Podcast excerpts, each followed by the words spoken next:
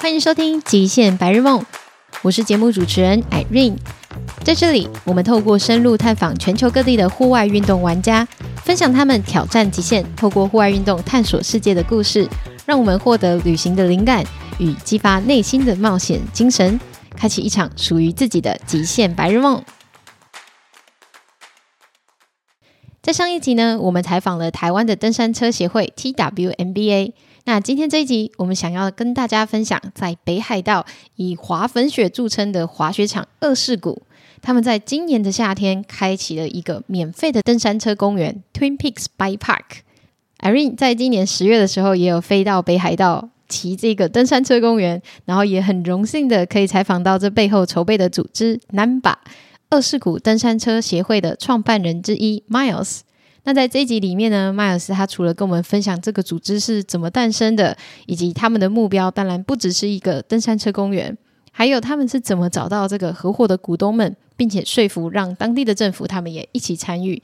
当然，这一集也会有很多详细的分享，就是这个登山车公园的路线。希望呢这一集呢可以带给台湾热爱登山车的大家一些灵感还有想象，然后我们可以明年一起揪团去骑车。那就马上来收听这一集的采访吧。Today, I just invite Miles coming to our podcast and then to talk about all the story behind. Hello, listeners. Why you were not so like shy just a couple minutes ago? I just thought it would be funny to come across as a bit awkward. yeah. Okay. Please give a brief introduction of yourself in awkward way. I'll I'll be I'll be normal. Um, yeah, so my name is um, Miles Zeorlin. I'm from United States, uh, from Texas, as as Irene mentioned. I've been living in Japan for just over six years now. Five years of that has been based out of Niseko, and yeah, one of the co-founders of uh, the nonprofit Niseko Area Mountain Bike Association.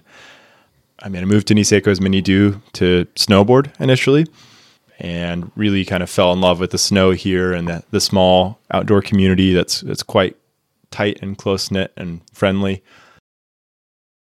And I kept thinking to myself, this place would be perfect if we had mountain biking because we already have, I think, the best snow in the world. Um, and then we're about 40 minutes drive away from uh, the closest surf spot. There's tons of hiking to be done here. We've got climbing. The climbing's not the best in the world, but we've got we've got rock that you can climb and boulder on and what have you. So we kind of have a bit of everything, but we just never really had mountain biking. Um, and during the pandemic, I used some of the free time that that many of us had here, being a tourist town that was closed to tourism. I used some of the free time, and myself and uh, a team of five other people, we all started talking about mountain biking. And through those conversations, after about six months of talking, we Six months up- of talking. yeah, because there's a lot of a lot of because we were talking about mountain biking in a really general sense. We had no idea what we wanted to do. We just knew we wanted trails, um, and we knew we wanted to do something big that really benefited our community. But we didn't know how. We didn't know what that was going to look like. We just talked about biking, basically, biking and trails and Do where you we do the from. research? Like everyone A go back home, like the research Not not we didn't physically travel anywhere because of the pandemic. Mm, yeah. we couldn't.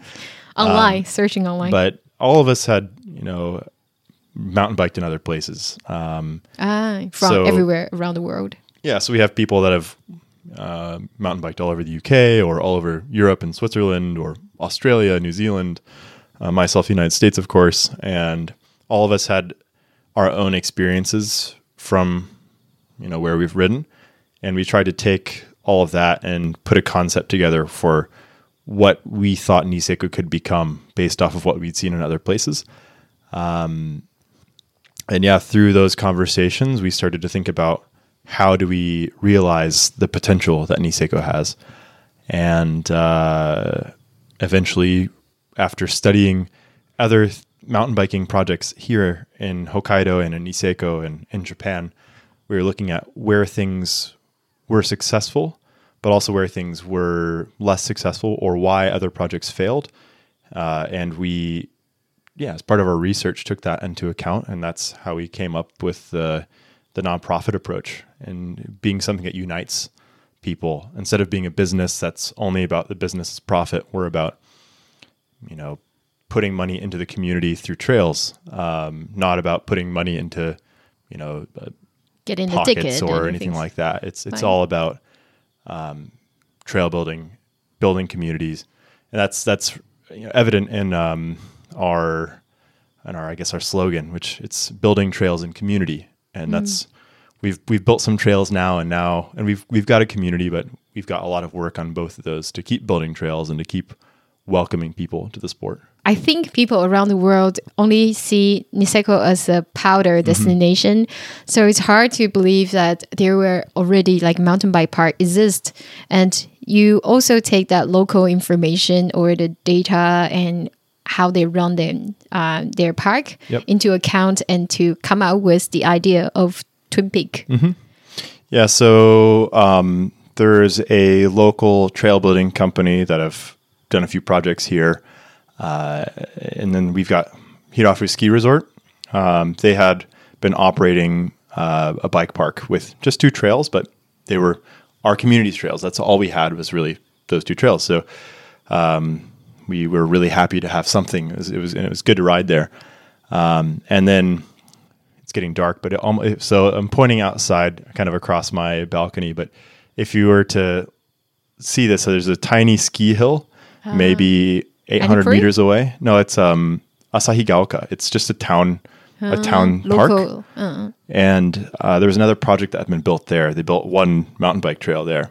And so we looked at um, the bike park in Hirafu. We looked at other local projects. We looked at projects in Sapporo. We looked at projects in Tokyo and, and well, not Tokyo specifically, but you know, down in Honshu, the main island. And uh, we tried to look at the good things. You know, where did they succeed?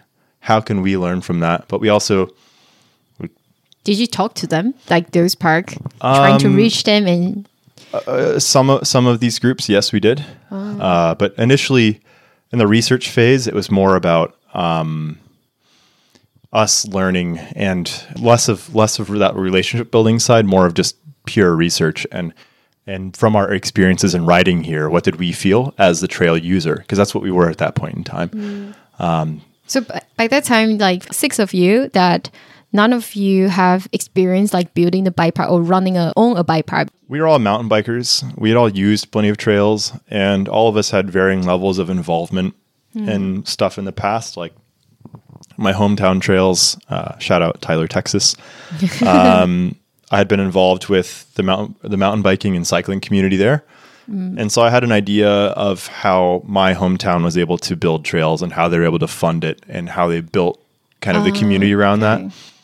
Uh, other people had more, um, like Andy Meadows, another one of our co-founders. He had um, been more involved with uh, through his employer Rhythm. Um, he had been more involved with the Asahigaoka flow trail they had built um, uh, back in I think 2018 or 2017 when that was built. Maybe actually earlier than that, 2016. Anyhow, um, so uh, we all had kind of varying levels of experience with stuff. Some of us were just passionate. Like I'm kind of falling more in the passionate, less experienced side of things. Um, but yeah, we, we all had different ideas about how we could um, make this area successful. Uh, and yeah, we, we through all of this research and also through uh, involving our trail building company, Allegra from Switzerland, we involved them very early in the conversation. Uh, they were able to give us a lot of data. Um, Oh wow, really? yeah, they've they've built um, a lot of the largest destinations and resorts in Europe from zero in some cases. So, wow, in whole Europe. Yep. So some of the biggest resorts in Europe. Uh, if you go to their website, you'd just see this really impressive list of, of bike parks that they've been and projects they've been involved with. So uh, we were very lucky to have a relationship with them already uh, through them building the flow trail here in Kutchan town.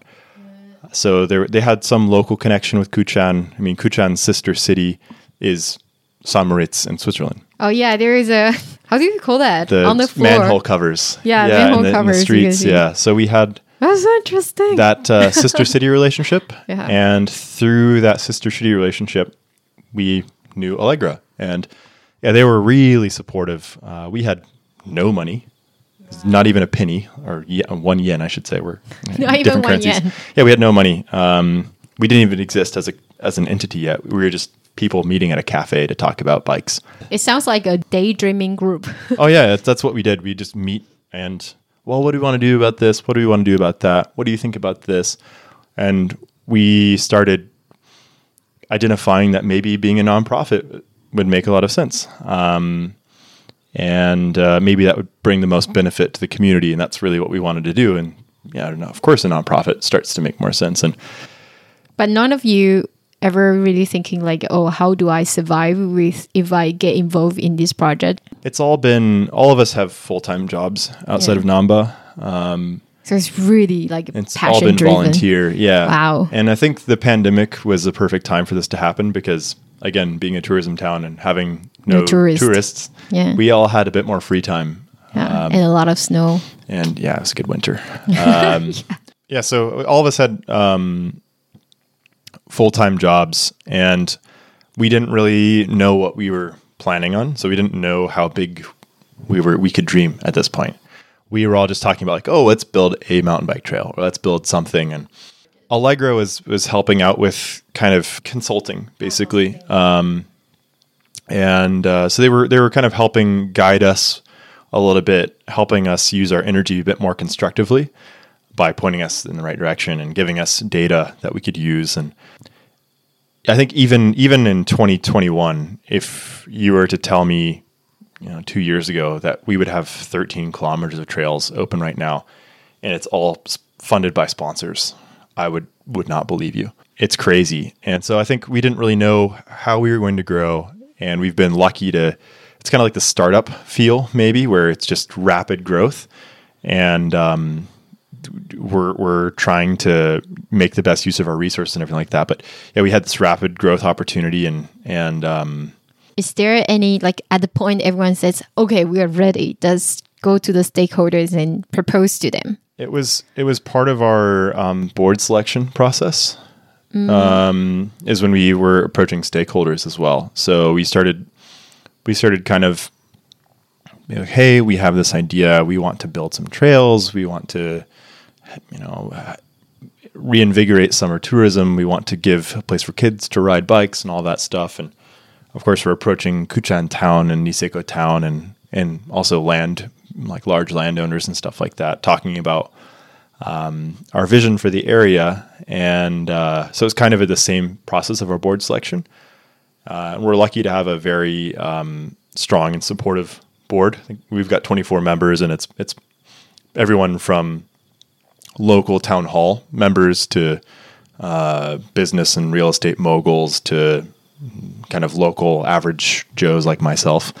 It's super strong if you see the summer life. so we yeah we've got a we've got a pretty good uh, crew behind behind Yeah. Namba, but um, that is kind of at the same time that we're we're approaching the board because these are people that we want to work with effectively, uh, and we we want them to understand our story, and we want them to um, uh, to be a part of our story as well. And so we're we were approaching these people, being like, "Hey, we want to make mountain biking happen. We want to build some trails. Would you do you want to be a part of this? Do you want to jump on board and um, support?" Has anyone asked the question that you couldn't answer throughout this like the proposing? Uh, I mean, our our initial thought was that we would build in on resort land, like on on private land, and uh, I think, understandably so, some of these businesses that you know, there's these resorts, it's a big investment of money. Right. Uh, and if it's all coming from one resort, of course, you can't sponsor these things off. So it would be one entity paying for all of this. And uh, so we had to change our approach. So our initial approach was, oh, we'll just build trails in all the resorts. So there's like plan A, plan B, plan C. I wouldn't really put them in like a hierarchy necessarily, but yeah, we were like, well, we could do this, we could do that, we could do this, and it was almost like a shotgun approach. We just started going out there and looked at what worked, and the moment we found something that did, we focused all of our resources and time and energy on that. Um, and yeah, on that note, we started approaching uh, the local town, and um, we identified a, a tract of land just between Hirafu and Hanazono, um, two of the big ski resorts in town. That's owned by Kutchan Town, so it's publicly owned land, Nice. and it's managed by it's owned by the town, but it's managed by Hokkaido Forestry. So publicly owned land, one large piece of land, and we only have to deal with basically two stakeholders. So we're dealing with the owner and the operator or the manager of that forest, and that makes it much easier than trying to build in a property that might have 15 different landowners on a mountain or something like that. We only have to deal with two. Um, yeah, once we identified that bit of property, we uh, started developing concepts with Allegra um, beyond just that kind of beyond the the overall view for the area. It was more about um, what can we do with this section of land, not what not what do we think about Niseko in five or fifteen years. What do we think about this piece of land? What can we do with this? And so, I started drawing some concepts and making proposals and uh, basically uh, not quite holding seminars, but um, yeah, meeting the town to to show them what we're doing and what we're dreaming about. And yeah, we were very very lucky to secure this piece of land, and we're renting the the property. They paid the rent. We're paying the rent, but we're very lucky that um, we have a very very very good rate for what we pay. If we were a for profit, if we were a business, uh, not a nonprofit, I don't think we would be able to rent this at all. And if we could, it'd be really expensive. But because we're giving back to the community and we're building free trails, we're almost serving as an extension of the parks and recreation department of the town. And so they've given us um, a very good deal, but we're paying for it. And so that kind of that contract and the payment kind of makes the contract stronger because it's not just a, a basic like handshake deal. It's solidified in a contract. So yeah, we're really happy to be paying for that land. And I don't think we could have, we really couldn't have found a better spot to do this project. So, um, speaking of that park, can you give uh, an introduction? Um, so yeah, Twin Peaks Bike Park is is located on Mount Futagoyama.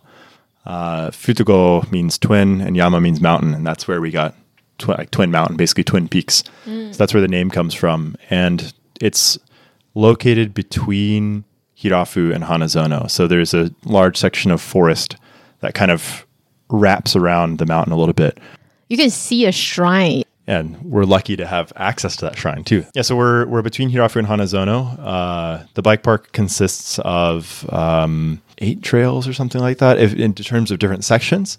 Um, we've got a climbing trail. It's uh, green rated, it's a very friendly trail. It's called Ezoshika, and it winds up the um, the west, sorry, the east side of the mountain. So as you're looking uphill, it'd be on your right, and it's a pretty mellow climb. I think it's about three and a half kilometers, 214 or 216, something like that, meters of elevation. And it just kind of winds gently up through the forest. Uh, and there's a couple of sections as you're climbing where you can you can drop into another trail. It's called Easy Rider. So Easy Rider is the second trail we built, and that's a, a blue rated downhill flow trail.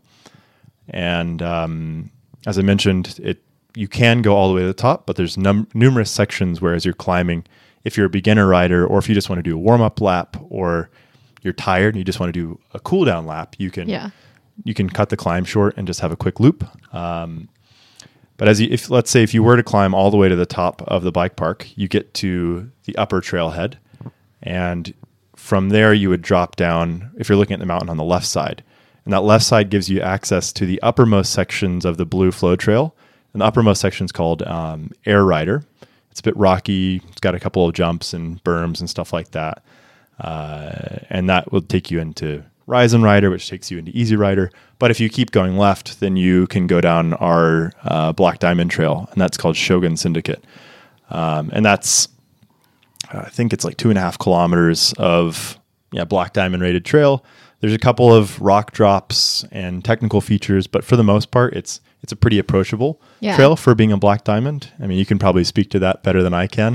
yeah, because as a beginner, I tried that one. There's a fear that I have to come down to my bike and just, you know, to, how do you say? yeah, step off and Yeah, walk the bike off. for a second. Yeah, that's fine. But it's really totally like there's so many places like routes that I can enjoy Hmm. riding. And I think being as a pair, as compared to a flow trail, being um, uh, it's got some flowy sections, but it's a bit more just technical single track.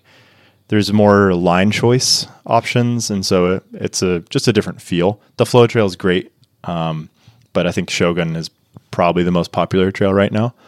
Uh, And, there's another one is ongoing, right? yeah, we're, we're building a trail that's it's currently named Taki Trail. Um, the upper section of that is quite likely to be a double black diamond. Yeah, it it's really gnarly. It's it's terrifying. Um, a lot of turns. I've ridden and walked bits and pieces of that with our trail builders.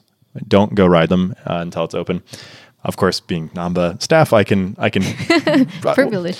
Well, it's not it's not privilege. It's it's checking the the, Yeah. the project effectively, Yeah. and yeah, it's it's happens to be fun because I'm on a bike. Yeah. But um, yeah, so the Taki Trail is is a we were initially thinking it'd be a black diamond trail, but there's so many rocks there that it's become a double black uh, in the upper section. Uh, quite likely is what it will, what it'll become. It's, it's still under construction, but the lower section we will probably build a connector trail over from Shogun, so you can skip the double black section and ride the lower single black diamond section by going halfway down Shogun and then cutting into Taki. Skip the harder part.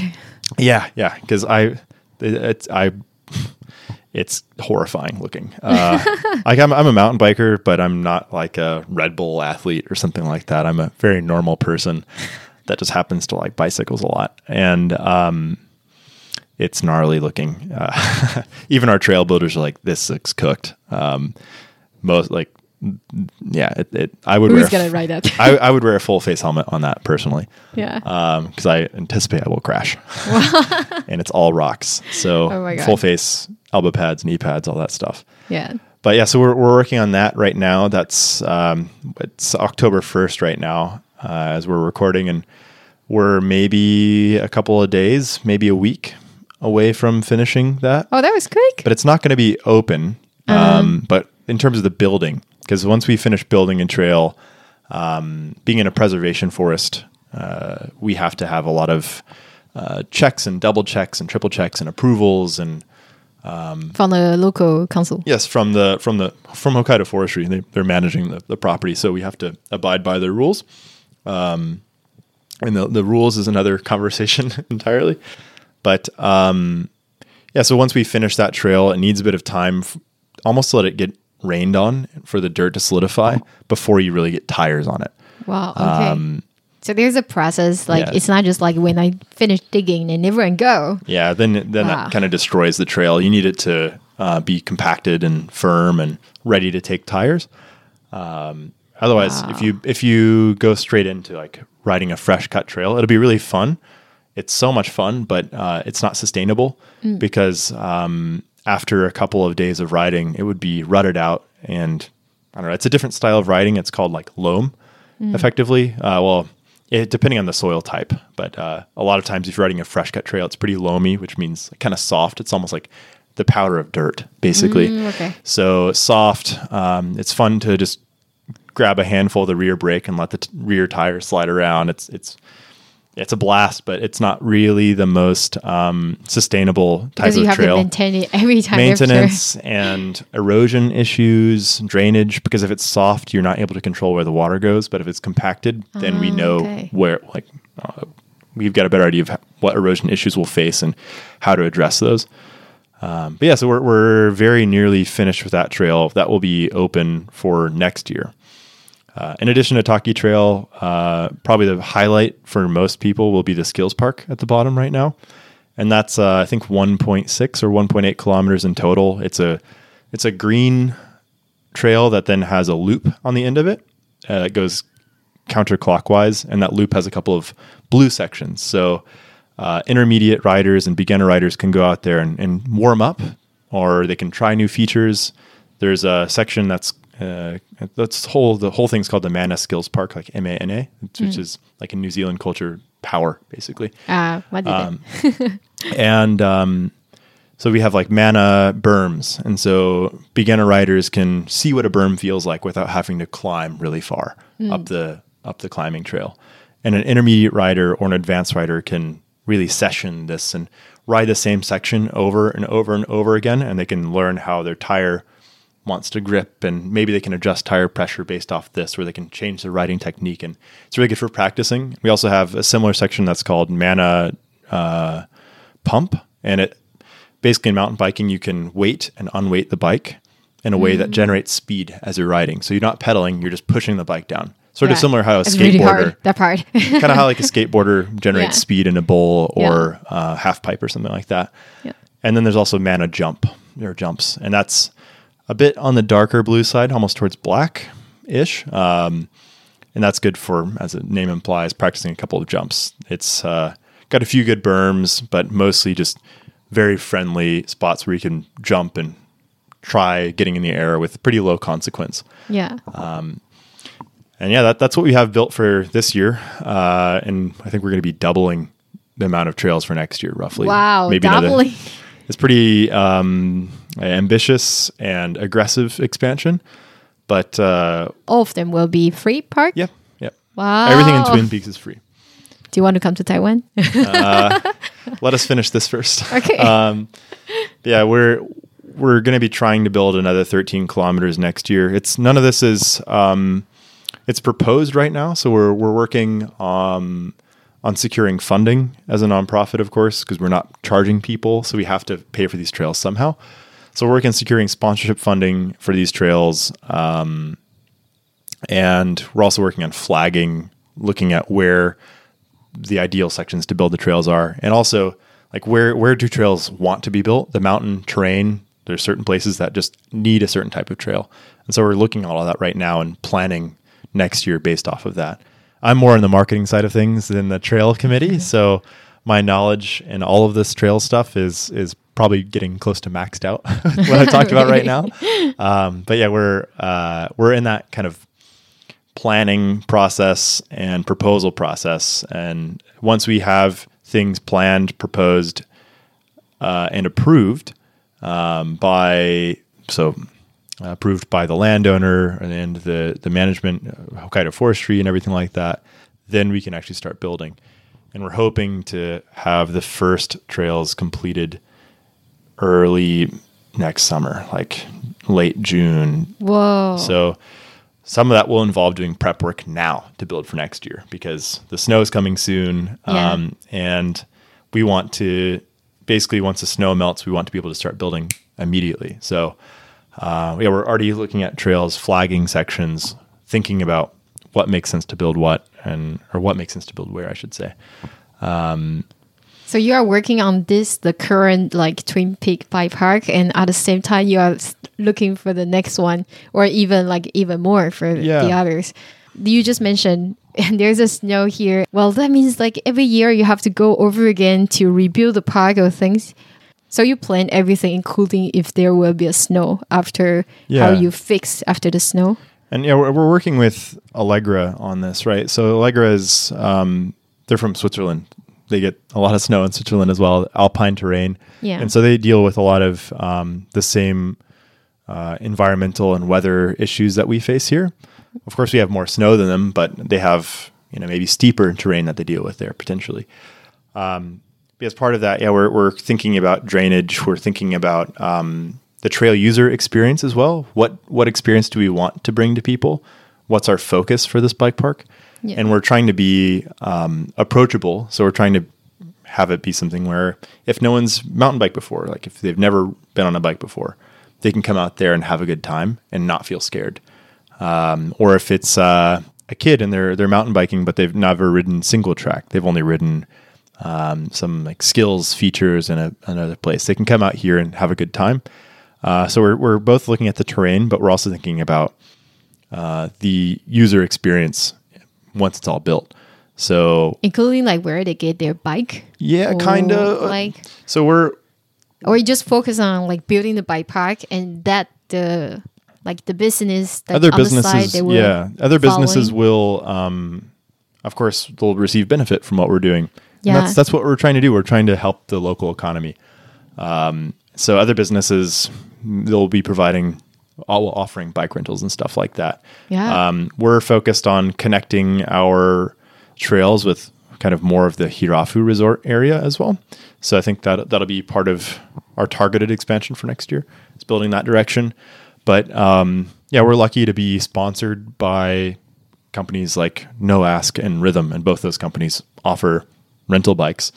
Uh, but ultimately, you know, if someone has their own bike or if they want to rent from another company, that's not really our focus. We do want these local businesses to succeed and to receive benefit from this, but we also just mo- mostly want people to have fun on the trails. Yeah. So it doesn't matter if you're, you know, renting a bike or not. It's how, what what gives people the best experience. And as part of that, though, the best experience if you're visiting Niseko, if you're staying in Hirafu, that invol- involves quicker access to the trails. Yeah. So we're expanding that way, and um, and of course that involves maybe quicker access to yeah places like Rhythm where um, is a lot of people will probably be renting their bikes. So we're not necessarily focused on supporting any one business, but um, we are thinking about how we can give trail users the best experience, and that's everything from on ex- on mountain, like when they're riding, but also, you know, we want to work with accommodation providers and have places that have bike storage or like a basic maintenance stand. So off the mountain when they're not riding, it it contributes to this this whole picture of a of a mountain bike destination where everything feels like it's friendly for mountain bikers and people don't have to worry or stress about something. They've got a secure place to lock up their bike.